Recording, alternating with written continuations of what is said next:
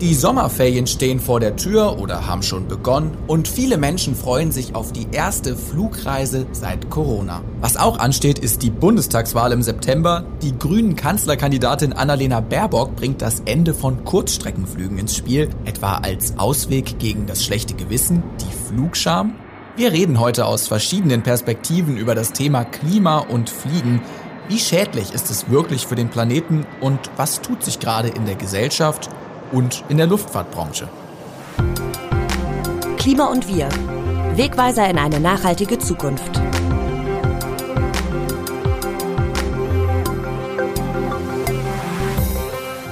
Fliegen ist die klimaschädlichste Form der Fortbewegung. Ein Personenkilometer im Flugzeug verursacht 230 Gramm Kohlendioxid, in der Bahn sind es 32 Gramm. Ein Flug nach Teneriffa schädigt das Klima so sehr wie ein Jahr Autofahren. Die Reise nach Australien entspricht dem derzeitigen deutschen Pro-Kopf-Ausstoß eines ganzen Jahres. Dabei entfällt für internationale Flüge die Mehrwertsteuer und auf Kerosin wird ohnehin kein Cent Steuern erhoben.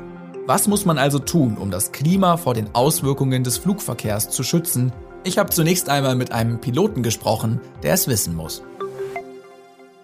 Daniel Lüscher ist mein Gast. Er kommt aus der Schweiz und hat lange da mitgemacht, wo die Emissionen entstehen. Er war Flugkapitän bei der Swiss, hat erst Personen geflogen, später Fracht. Und mittlerweile fliegt er aber nicht mehr, sondern leitet die NGO My Blue Planet, die sich für Klima- und Umweltkampagnen engagiert. Hallo Daniel, schön, dass du da bist. Dankeschön. Hallo. Ja, vom Piloten, der das Klima verpestet, zum Klimaschützer, der für Verhaltensänderung eintritt. Wie kam dieser spannende Wandel zustande?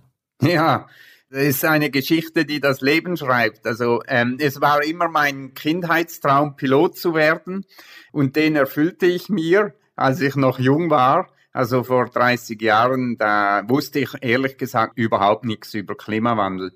Ich wurde dann akzeptiert und ausgebildet bei der Swissair und einer der allerersten Instruktoren sagte mir schon, Daniel, schau öfters raus, es hätte je länger, je weniger Schnee weltweit.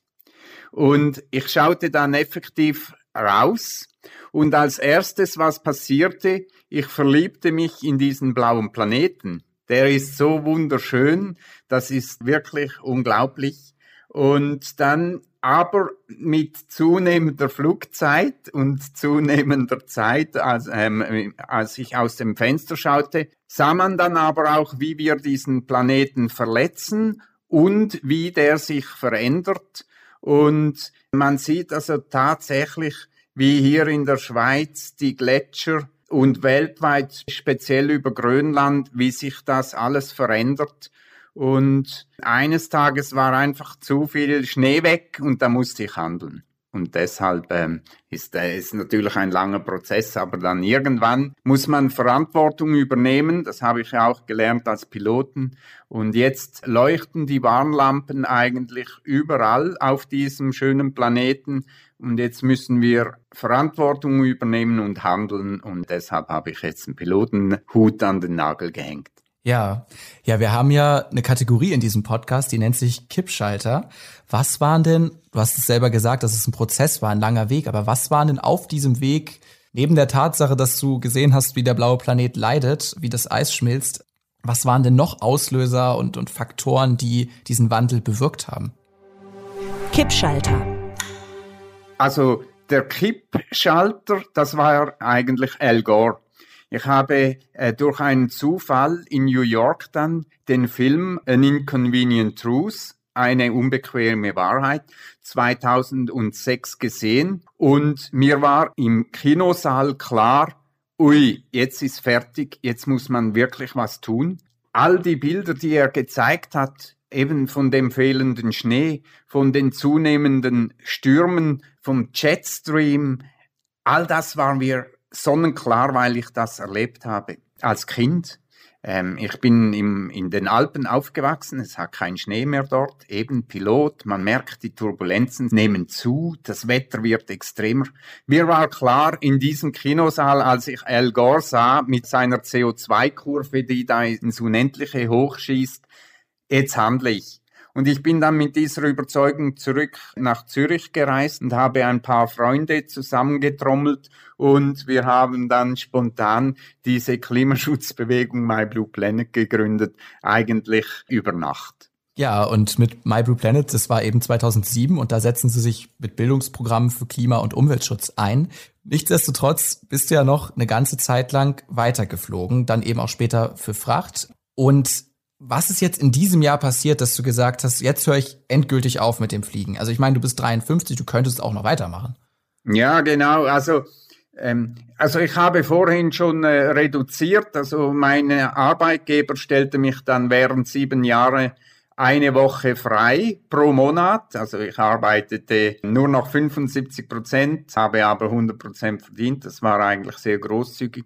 Ich reduzierte dann auf 50 Prozent und ich habe mich für einen TED Talk vorbereitet und habe da die Punkte aufgeschrieben, die ich alle schon tue, was man machen müsste.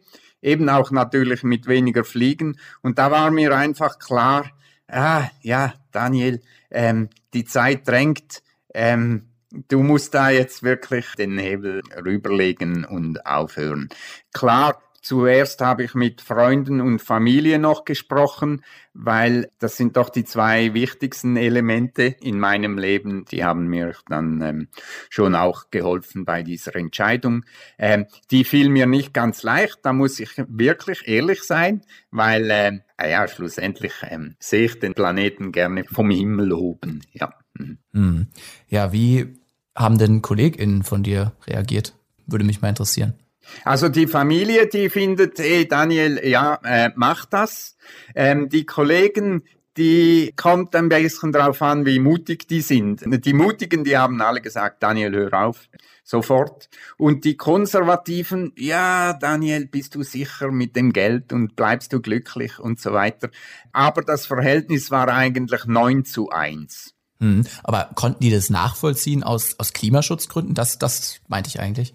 Aus Klimaschutzgründen, ja, ja, klar. Äh, da, das ist ja sonnenklar. Ja. Alles klar. Wenn, wenn, wenn jemand aufhört, muss man schon schauen, dass er einfach nicht der Nächste nachrückt und ähm, das, man muss ja jetzt das Problem bei der Wurzel äh, nehmen und da, man muss schon auch sagen, alle Kundinnen und Kunden müssen auch einen Beitrag leisten. Wir alle müssen einfach weniger fliegen, oder?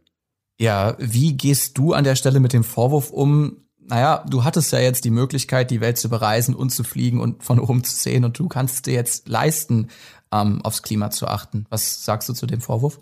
Ja, das, es war ja nie ge äh, geplant, dass ich ein Klimaschützer werde. Das, ähm, das war wirklich nie geplant. Das ist ein glücklicher Zufall und weil wir jetzt einfach alle das Klima schützen müssen.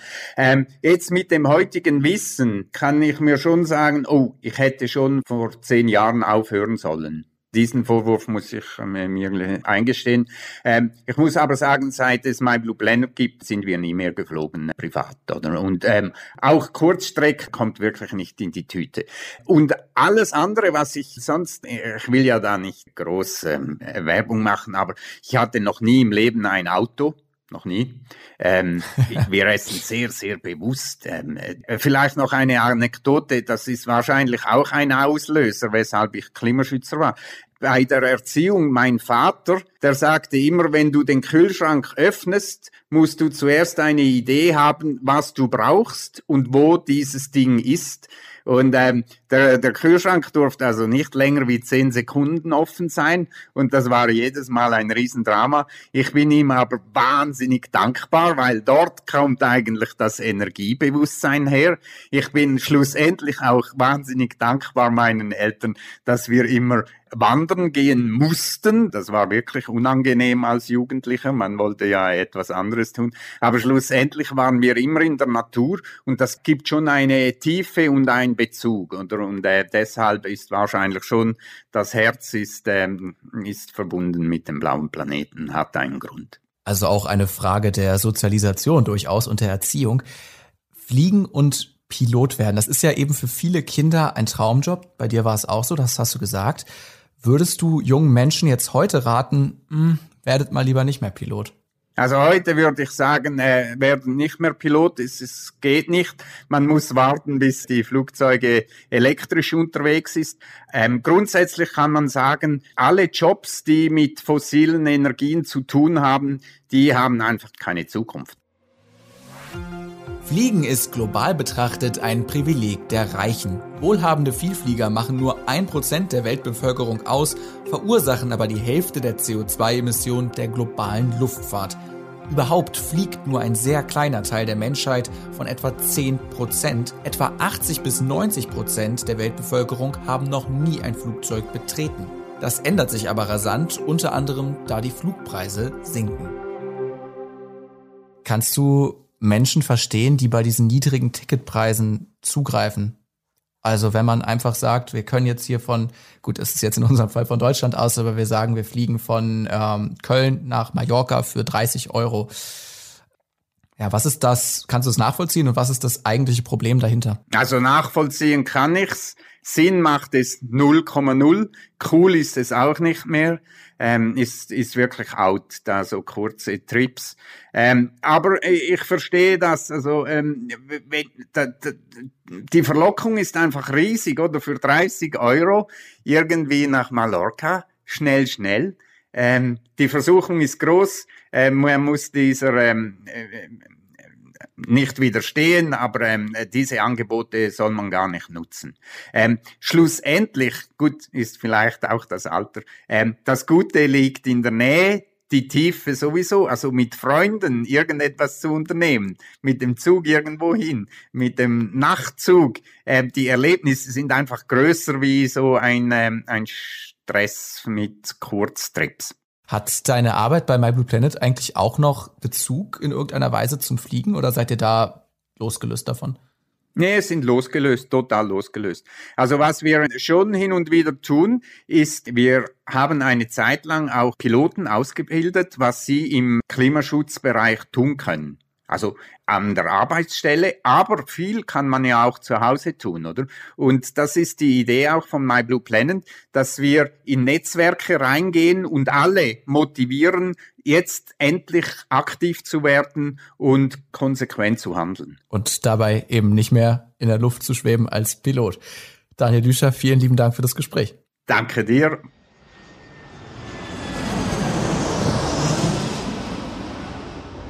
Daniel Lüscher hat sich als Pilot bewusst entschieden, nicht mehr zu fliegen und stattdessen fürs Klima zu engagieren. Das grüne Gewissen flog bei ihm schon lange mit und so geht es einigen.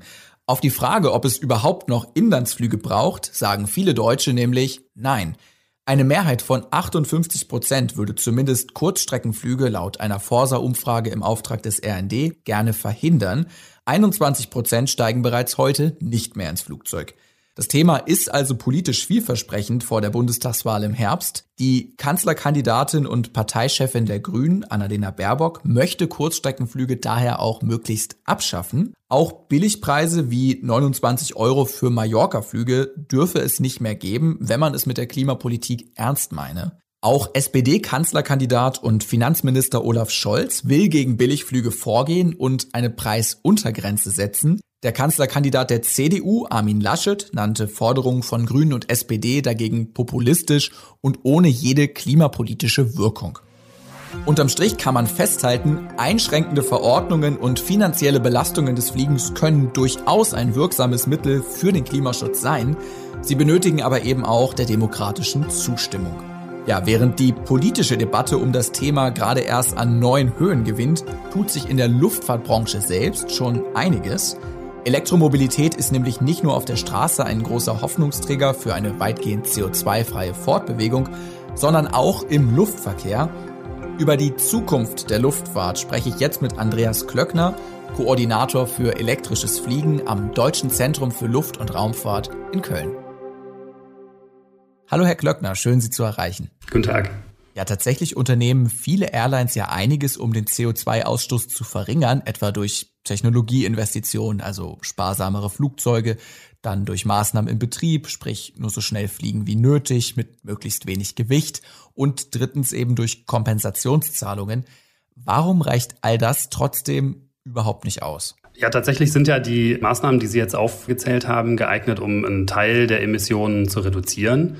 Wir haben uns aber relativ deutliche Emissionsverminderungsziele gesetzt. Also unsere Vision beim DLR ist das emissionsfreie Fliegen bis 2050. Und das bedeutet, dass wir im Wesentlichen eigentlich alle Emissionen loswerden müssen. Und dafür sind eben die, ähm, ich sag mal, evolutionären Verbesserungen im Betrieb nicht geeignet. Und deshalb müssen wir auf revolutionäre Änderungen setzen, beispielsweise in der Antriebstechnik. Ja, beim Fliegen werden ja neben CO2 auch noch andere Stoffe frei, zum Beispiel Stickstoff, Feinstaub, Wasserdampf und so weiter.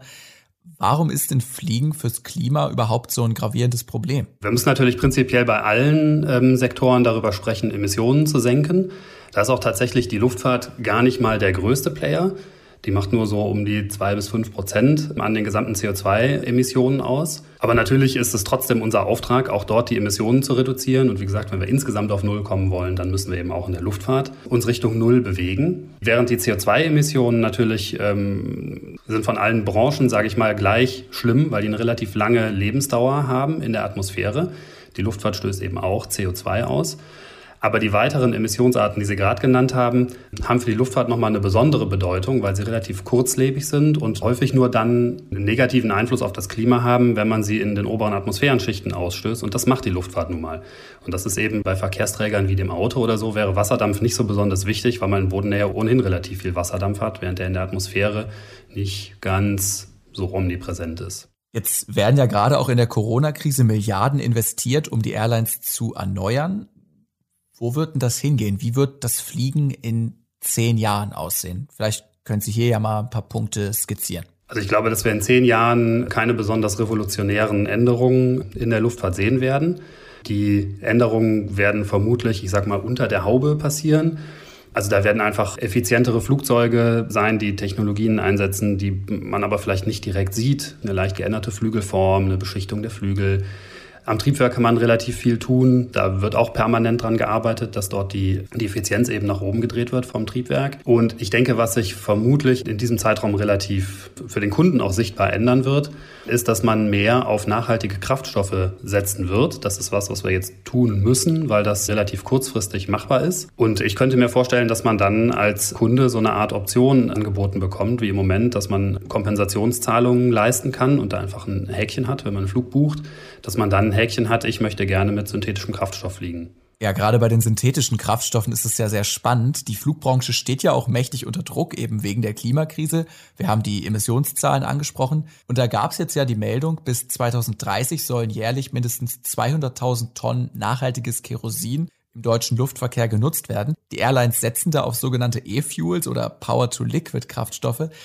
Können Sie uns Laien das nochmal ein bisschen genauer erklären? Was ist das eigentlich? Also normalerweise hätte man ja einfach, wenn man Kerosin in ein Flugzeug tankt, dann wird das aus Öl erzeugt. Also man bohrt halt ein Loch im Boden, da kommt Öl raus und dann wird das in Raffinerien zu Kerosin verarbeitet. Und das ist ja auch die Schwierigkeit, weil man langfristig gebundenes CO2 eben aus der Erde pumpt und jetzt wieder in die Atmosphäre bläst. Nachhaltiger Treibstoff oder nachhaltiges Kerosin macht das eben anders, denn das nutzt Kohlenstoffe, die nicht so langfristig gespeichert waren wie eben in, in Erdöl. Und da könnte man Biostoffe nehmen, also beispielsweise altes Frittenfett. Ja, das äh, ist ja auch vor kurzem demonstriert worden, dass man damit fliegen kann. Und dann wird eben altes Frittenfett raffiniert und zu Kerosin verarbeitet.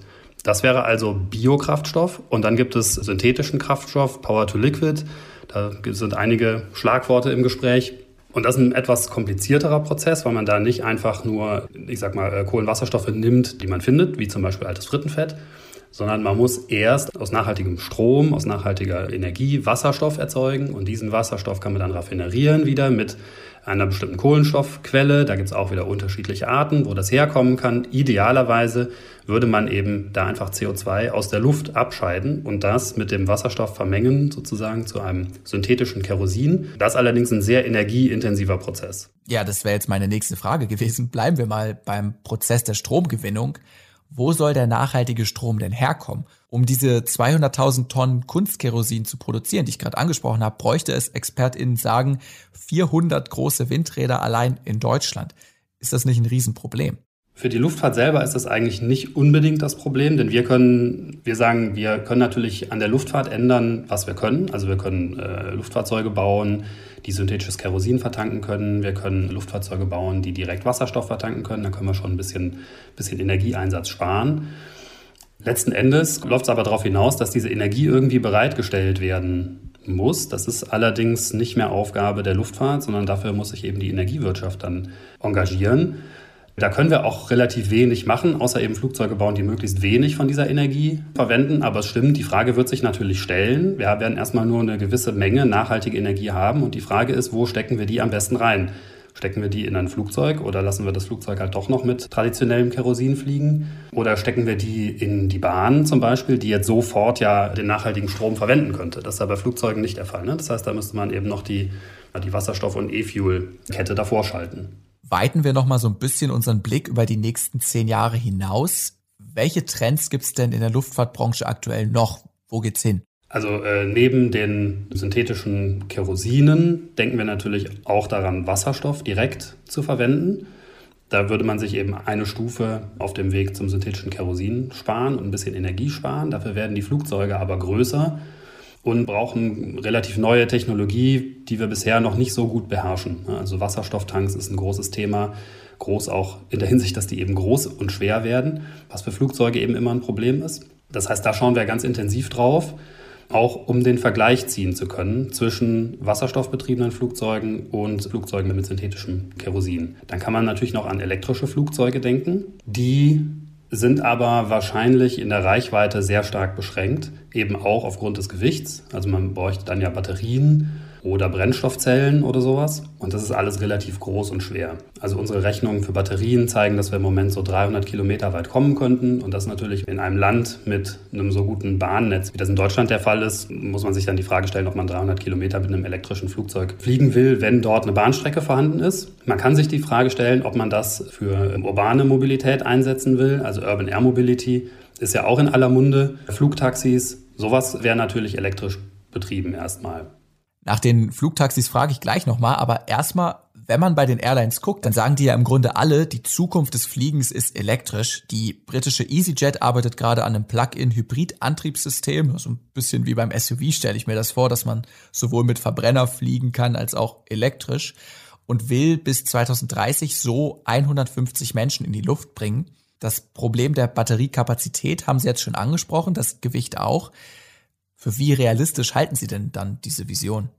Äh, muss ich ehrlich sagen, ich sehe das im Moment nicht, aber man weiß natürlich nicht, was die sich an Technologien dort zurechtgelegt haben, wie sie das umsetzen wollen. Im Moment sind batteriebetriebene Flugzeuge als Zweisitzer zu haben und die fliegen, ich glaube, eine halbe Stunde oder eine Stunde. Das heißt, damit hat man erstens eine begrenzte Transportkapazität und zweitens auch eine begrenzte Reichweite. Man kann natürlich ein größeres Flugzeug bauen. Dafür braucht man dann aber immens viele Batterien. Da muss man sich die Frage stellen, ob das im Moment tatsächlich machbar ist. Also wir arbeiten an einem 19-Sitzer, den wir aber auch mit Brennstoffzellen betreiben wollen. Also komplett Batterien, glaube ich, ist schwierig und hat einen relativ begrenzten Nutzen. Wenn es halt so ein Hybrid ist, das kann natürlich einen Sinn ergeben. Das ist die Frage, wie das konfiguriert ist. Dass man zum Beispiel die Strecke fliegt man dann einfach mit Kerosin, aber man startet und landet elektrisch. Das wäre zum Beispiel eine Überlegung, weil es eben leiser wäre dann am Flughafen. Man kann sich auch überlegen, dass man erstmal primär elektrisch fliegt und nur wenn man mal über diese 300 Kilometer, die ich eben erwähnt habe, hinaus will, meinetwegen man will was erreichen, was 350 Kilometer weit weg ist, dann schaltet man halt nochmal den Verbrenner zu, sozusagen, würde man im Auto machen. Oder man hält den Verbrenner für Notfälle vor. Also da kann man sich schon Einsatzszenarien ausdenken, wo das Sinn ergibt.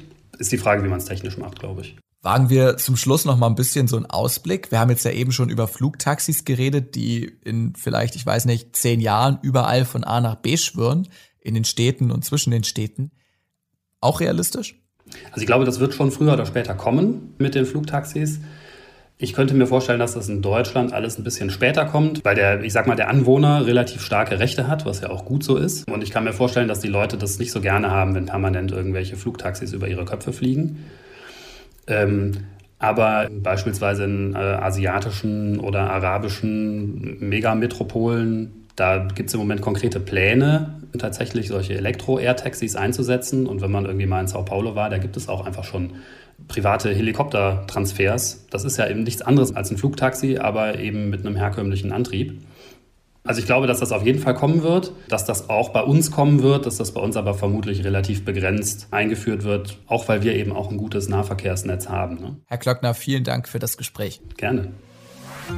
Aktuell passiert also schon einiges. Seit Anfang Juni tanken Flugzeuge am Münchner Flughafen auch grünes Kerosin. Der Airport verfolgt ein ambitioniertes Klimaziel und will bis spätestens 2030 klimaneutral werden. Insgesamt sieht die Zukunft aber noch nicht ganz so rosig aus. Im Gegenteil, trotz vieler Ideen und Ankündigungen, das Fliegen klimafreundlicher zu machen, werden wir wohl noch jahrelang in herkömmlichen kerosinbetriebenen Jets unterwegs sein. Und das oft mit schlechtem Gewissen, Stichwort Flugscham. Der Begriff kommt aus dem Schwedischen, Flixskam. Seit 2019 hat er mit den Fridays for Future Protesten auch in Deutschland Einzug gehalten und die Wortneuschöpfung ist selbsterklärend. Es geht um das schlechte Gewissen beim Fliegen durch den hohen CO2-Ausstoß, vorzugsweise mit der Billig-Airline und auf Kurzstrecken. Das Thema Flugscham. Ich habe mal nachgefragt bei der Psychotherapeutin Lea Dom von den Psychologists for Future. Aufmerksame HörerInnen kennen sie schon aus Folge 5, Klima und die Psychologin. Hi Lea, schön, dass du nochmal dabei bist. Hallo Maxi. Wie würdest du Flugscham denn psychologisch erklären? Was passiert da mit uns? Ja, Flugscham ist im Grunde ein bisschen komplizierteres Konzept, weil es nämlich gar nicht eine reine Scham ist, obwohl es so genannt wird, sondern im Grunde eine Kombination aus Schuld und Scham. Also ein Schritt zurück. Bei Scham ist es so, dass es kein angeborenes Gefühl ist, sondern dass es antrainiert ist. Das heißt, durch die Kultur erworben wird. Und deswegen unterscheidet sich auch in unterschiedlichen Kulturen, wofür wir uns schämen. Und bei Schuld ist es eher so, dass es nach innen verweist, also auf unser Gewissen zum Beispiel, wie es uns mit etwas geht und ob wir es moralisch richtig oder falsch finden. Und bei Flugscham verbindet es sich im Grunde beides, nämlich einerseits, dass es einen gesellschaftlichen Wertewandel abbildet, und andererseits, dass wir innerlich durch unser Wissen und durch unsere Erfahrung ja inzwischen durchaus darüber informiert sind, dass Fliegen ganz schädlich fürs Klima ist. Ja, ich finde den Wertewandel, den du da auch ansprichst, ganz spannend. Ich habe nämlich vorher auch gelesen, Flugscham kennen nur diejenigen, denen ökologische Werte wichtig sind. Kannst du da noch das ein bisschen genauer erklären? Ja, ganz genau. Wobei das, was du da ansprichst, dann im Grunde nicht die Schamseite ist, sondern die Schuldseite. Wer sich darüber bewusst ist, wie schädlich das Fliegen für unser Klima ist, der hat praktisch die Bereitschaft, da überhaupt dieses Gefühl zu entwickeln. Und wenn dann dazu dieser Wertewandel in unserer Kultur stattfindet und es immer mehr Menschen wissen, dann steigt eben die Wahrscheinlichkeit, dass wir diese Flugscham empfinden. Ich habe da jetzt vor dieser Folge auch nochmal nachgelesen, dass bei einer Befragung 2019 vom Bundesverband der deutschen Luftverkehrswirtschaft schon 44 Prozent angegeben haben, dass sie sich schämen, wenn sie in ein Flugzeug steigen. Wahnsinn. Wie ist es bei dir selber? Ich fliege nicht mehr seit 2017. Aber ich muss ehrlich sagen, dass es mir fehlt, weil ich total gerne gereist bin. Ähm, und ich entdecke jetzt gerade die Möglichkeiten außerhalb der Fliegerei, wie man irgendwie die Welt besser kennenlernen kann. Das wäre jetzt nämlich genau meine Frage gewesen. Was sind denn die Alternativen zum Fliegen? Wie kommt man denn psychologisch aus diesem Schuld-Scham-Gefühl raus? Also dazu ist es vielleicht wichtig zu sagen, dass Fliegen ja nicht gleich Fliegen ist. Also dass es tatsächlich von der moralischen Bewertung für viele Menschen einen Unterschied macht, ob wir für drei Tage äh, nach Amsterdam fliegen, um da ein Wochenende zu verbringen, oder ob wir beispielsweise bei Ärzte ohne Grenzen ein Hilfsprojekt unterstützen und dafür ein Jahr in Afrika verbringen. Da ist das Fliegen durchaus mehr toleriert und weniger mit Scham verbunden. Also da gibt es Unterschiede. Was bei Flugscham tatsächlich ein besonderer psychologischer Mechanismus ist, den wir auch auch in der letzten Folge noch nicht betrachtet hatten, ist das sogenannte Blame Shifting. Das bedeutet, dass wir praktisch vom Shaming zum Blaming gelangen. Das ist ein psychologischer Abwehrmechanismus, findet unbewusst statt. Mit anderen Worten, wenn ich mich selbst irgendwie unwohl fühle und weiß, da läuft was schief und dieses Gefühl aber kaum aushalten kann, dann projiziere ich das Ganze lieber im Dienste meiner eigenen Emotionsregulation auf andere, indem ich zum Beispiel, ganz typisch findet man das in solchen Aussagen wie, ja, die Fridays, die nutzen doch selbst alle Handys oder lassen sich von ihren Eltern mit SUVs zur Schule fahren und dergleichen. Da haben wir dieses typische Blame-Shifting, was dazu dient, sich praktisch von der eigenen Verantwortung zu entledigen. Spannend, ja. Das kennt man ja auch aus anderen Zusammenhängen. Ach Mensch, da hast du aber doch Fleisch gegessen. Oder beim Fliegen, Ah, die grünen AnhängerInnen, die, die fliegen aber auch am meisten. Ganz genau, ja. Okay, das Problem wegschieben und verdrängen, das haben wir.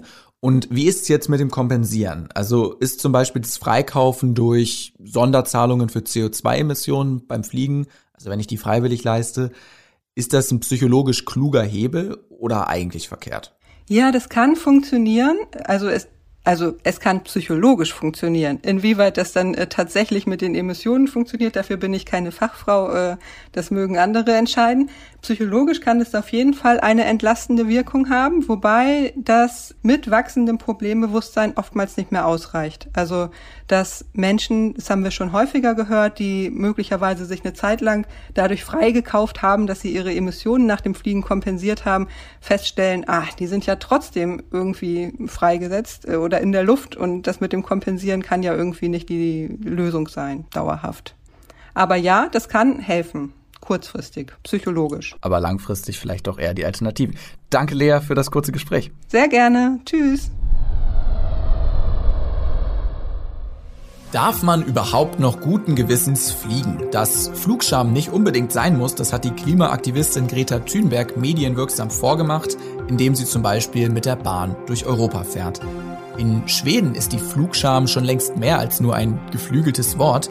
Viele Menschen verzichten tatsächlich freiwillig auf klimaschädliche Flugreisen und steigen zugunsten der Nachhaltigkeit auf emissionsärmere Verkehrsmittel um oder machen Videokonferenzen, ähnlich auch hier in Deutschland.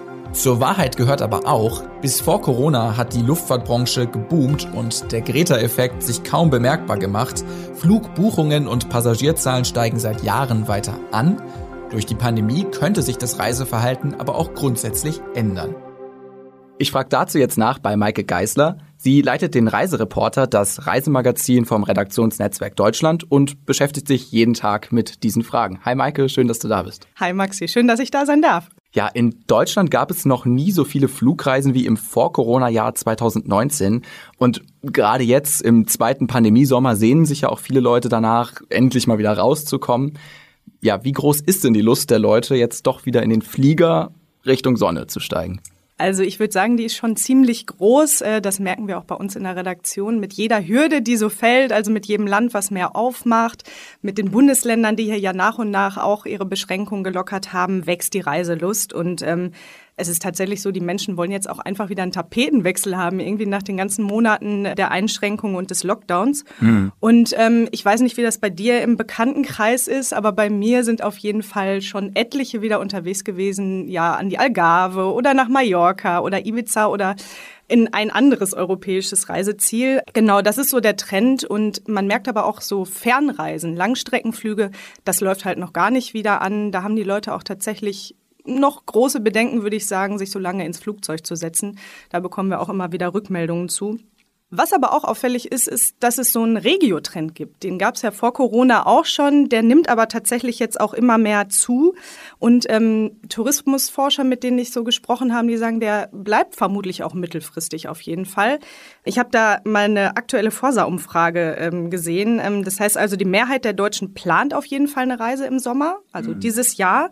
Aber jeder Dritte davon, der will in Deutschland bleiben. Und ja, 15 Prozent wollen ins Ausland. Also man sieht, das ist jetzt noch nicht wieder die absolute Mehrheit. Ja, ist ganz spannend. Ich würde das aus meinem Bekanntenkreis auch so bestätigen tatsächlich. Ist denn Fliegen und Klimaschutz generell oder grundsätzlich für die Nutzerinnen und Nutzer bei uns ein Thema? Ja, auf jeden Fall. Also das war da muss man jetzt sagen, vor Corona auf jeden Fall ein großes Thema. Aktuell merken wir, dass das so im Zuge der Beschränkungen und Unsicherheiten so ein bisschen in den Hintergrund rückt. Aber ähm, vorher war es auf jeden Fall ein großes Thema.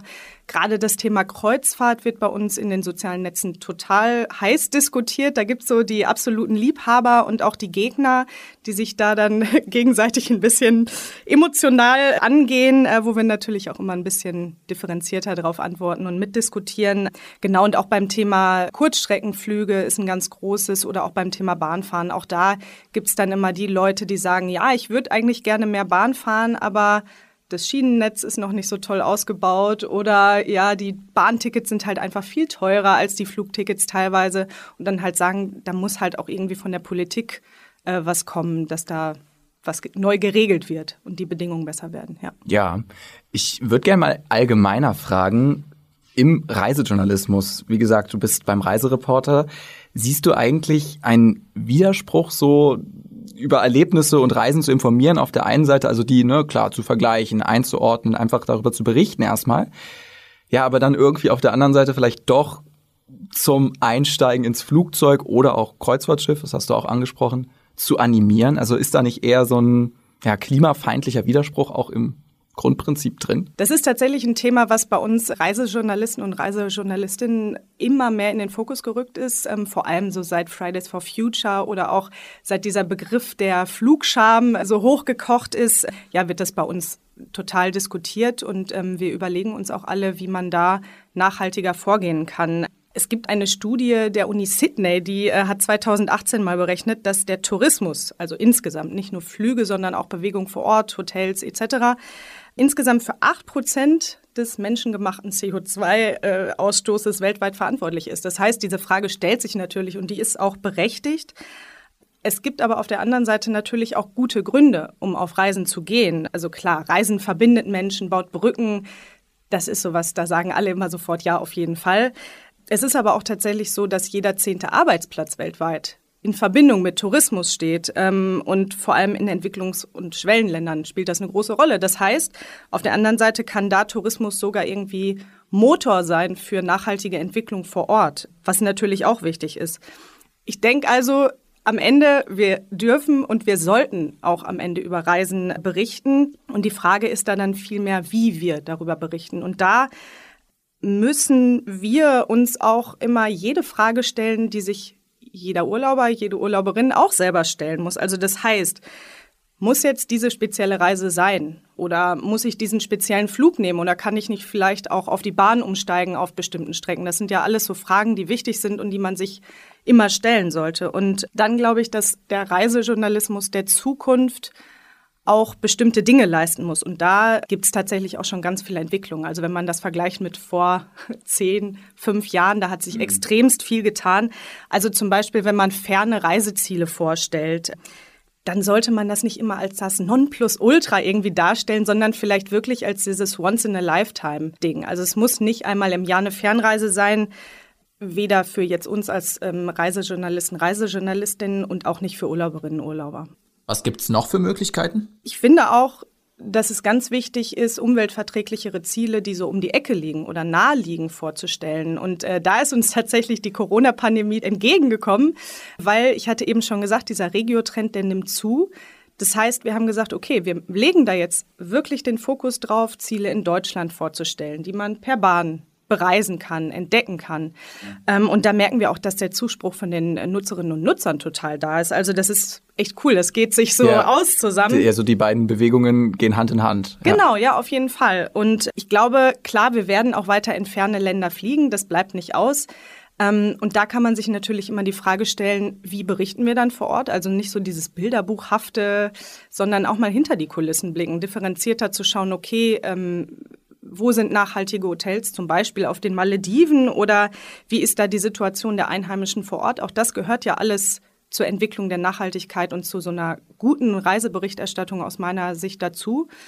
Ähm, und man kann sich natürlich auch die Frage stellen, müssen wir da immer wen hinschicken, auf einer Pressereise zum Beispiel? Oder haben wir nicht vielleicht eine Kollegin, einen Kollegen vor Ort, der da seit ein paar Jahren lebt und vielleicht selber Geschichten von da liefern kann? Das, glaube ich, ist, ist ganz wichtig. Und ja, klar, wir müssen natürlich am Ende auch immer dranbleiben und klimafreundliche Alternativen vorstellen. Ne? Also ganz viele forschen ja daran mit klimafreundlicheren Antrieben, jetzt ob Kreuzfahrt oder im, im Luftfahrtbereich. Genau, haben genau. wir auch in dieser Folge schon einiges zugehört. Ja. ja, genau. Und das ist wichtig, dass wir da dranbleiben und den Nutzerinnen und Nutzern sowas auch immer darbringen. Genau. Aber wie gesagt, also da hat sich echt viel getan in den letzten Jahren und genau, so können wir gut weitermachen. Letzte Frage, du hast eigentlich vieles davon auch schon angesprochen. Welche klimafreundlichen Alternativen gibt es denn, die ihr aufzeigt? Also Bahnfahren hast du erwähnt, in Deutschland reisen. Was könnte man da noch so machen?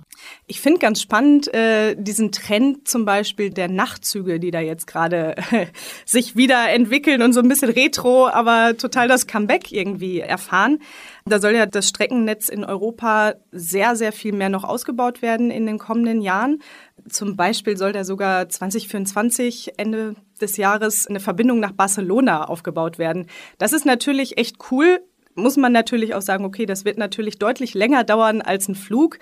Aber ich finde, man kann das ja auch immer als Reiseerlebnis an sich irgendwie nehmen. Ne? Man ist dann unterwegs, trifft irgendwie Leute und ja. Gewinnt nochmal ganz andere Eindrücke auch vom, vom Land. Also auf dem Weg nach Barcelona fährst du durch Frankreich und, und siehst da auch da aus dem Fenster raus viel. Genau, das ist ja nochmal ein ganz anderes Erlebnis des Reisens auch. Genau, absolut. Und ich glaube, solche solche Dinge, die werden immer mehr werden. Ähm, aber, und das hattet ihr ja auch schon besprochen in dieser Folge, das dauert natürlich auch alles noch ein paar Jahre. Also das heißt, mhm. äh, was man jetzt halt aktuell machen kann, klar, wir hatten es jetzt schon mehrfach, da wo es geht, auf den Zug umsteigen oder auch Reisebus. Auch das ist natürlich deutlich besser, als wenn man alleine mit dem Auto rumgurkt oder ins Flugzeug steigt.